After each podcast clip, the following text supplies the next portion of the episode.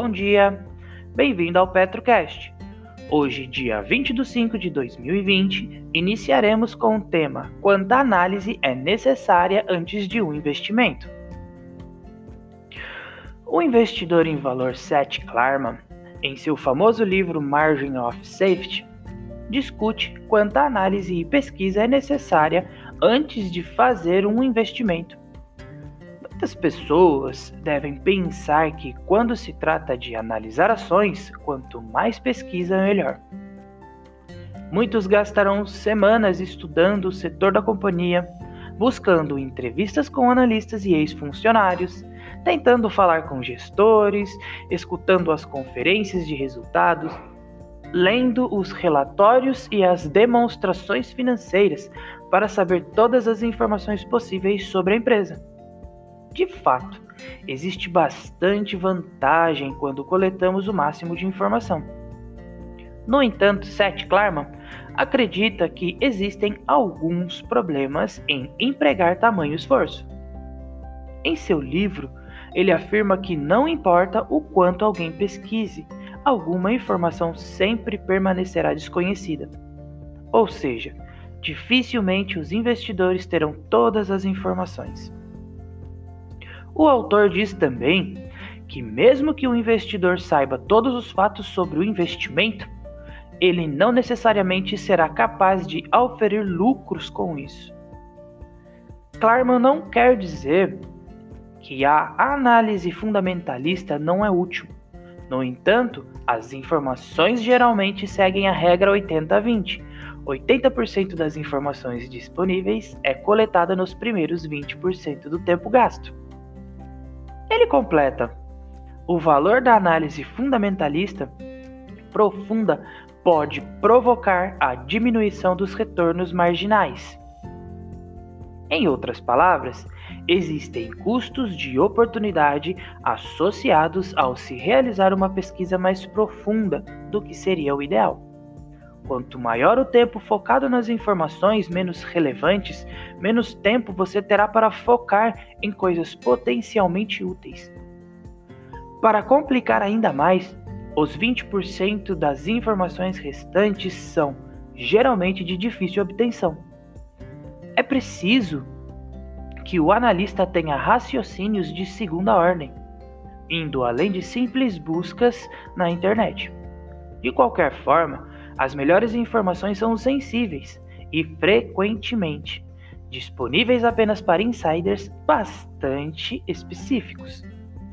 Klarman acredita que analisar o comportamento de insiders pode proporcionar alguns bons insights aos investidores, permitindo entender o que realmente está acontecendo no negócio. Ele diz que aos investidores devem buscar sinais de que estes insiders estão comprando ações com seu próprio dinheiro, ao invés de aumentarem suas posições por meio de stock options, oriundas de planos de remuneração das empresas. Neste caso, pode-se tratar de um bom indício de que as ações estejam baratas.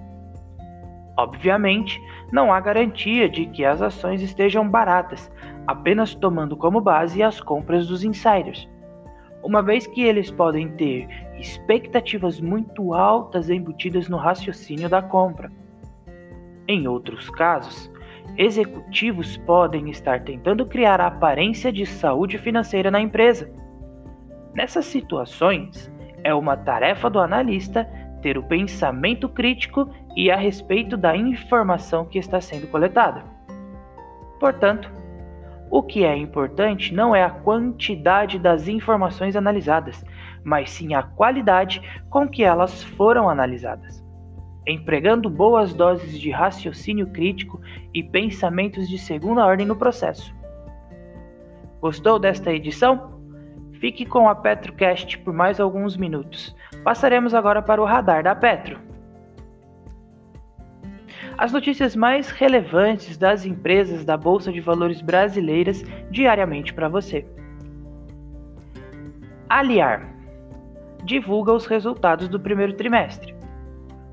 Todas as comparações são entre o primeiro trimestre de 2019 e o segundo e o primeiro trimestre de 2020.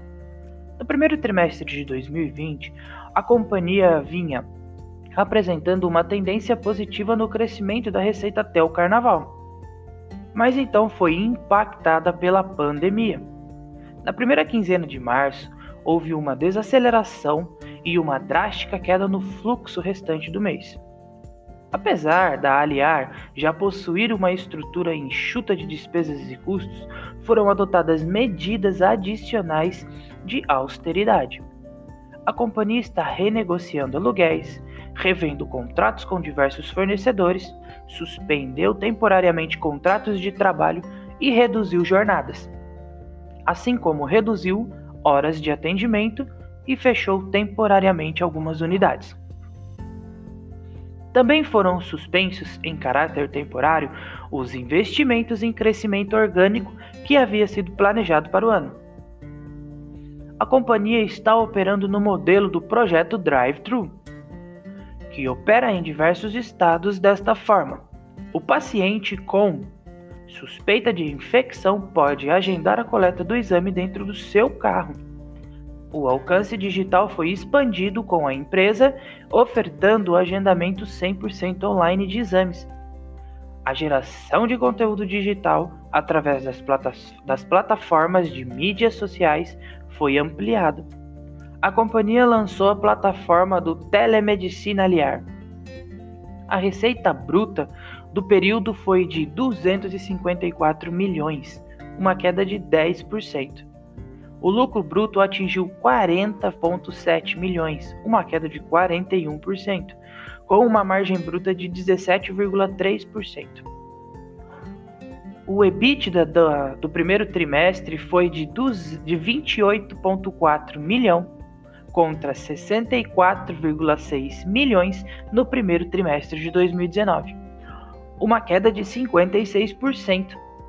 A margem EBITDA ajustada observada foi de 15,4%. No primeiro trimestre, a Aliar teve um prejuízo líquido de 21 milhões contra um lucro líquido de 9,9 milhões no mesmo período do ano anterior. A dívida líquida totalizou 570 milhões, menos 3,5%, e a dívida bruta 829 milhões, mais 29%. A alavancagem financeira medida pela dívida líquida total e o EBITDA ajustado alcançou uma margem de 2,23 vezes ao final do primeiro trimestre. O fluxo de caixa livre foi positivo em 21 milhões, uma queda de 12%. Itaúsa o Conselho de Administração da companhia aprovou a doação de 50 milhões à Aliança Todos pela Saúde. Adicionalmente, membros das famílias controladoras Setubal e Vilela doaram à Aliança a mesma quantia. A Aliança Todos pela Saúde foi constituída em abril a partir da doação de 1 bilhão pelo Itaú Unibanco. Petenat sobre medidas contra o Covid-19. A companhia antecipou férias e banco de horas, além de ter adotado o home office desde dia 25 de 3 de 2020. Viagens, reuniões e treinamentos presenciais foram suspensos. Foi criada a Liga dos, Gar...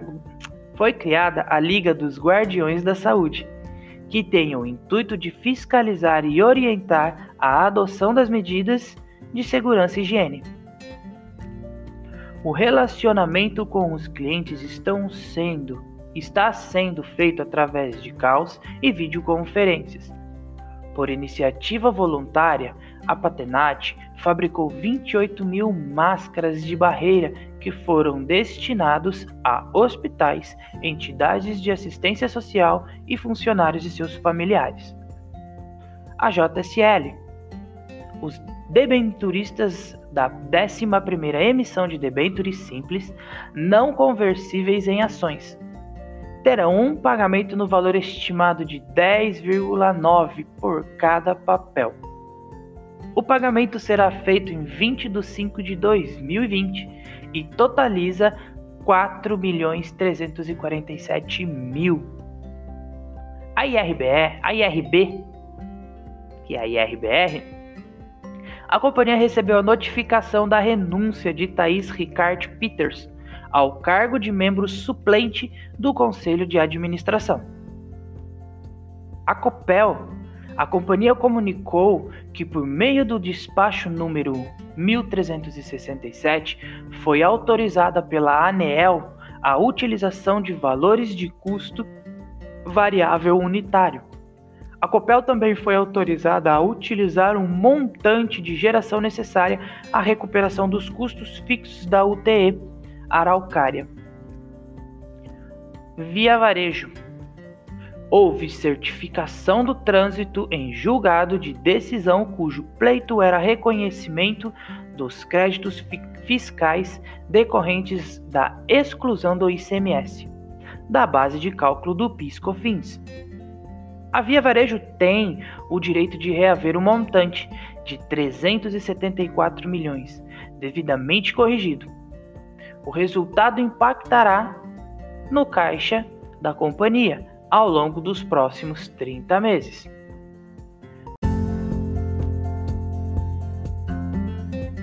Vale lembrar que os feriados antecipados pelo governo não afetarão nos dias de abertura do mercado financeiro. O radar da Petro não constitui recomendação de compra nem de venda das empresas contempladas apenas visa abordar as notícias mais recentes das empresas da Bolsa Brasileira. A opinião dos analistas da Petro é expressa e exclusivamente através dos relatórios. Com isso, chegamos ao fim do primeiro PetroCast. E se gostou, não deixe de nos seguir no Insta, PetroTrader. Tenha um ótimo dia e até a próxima!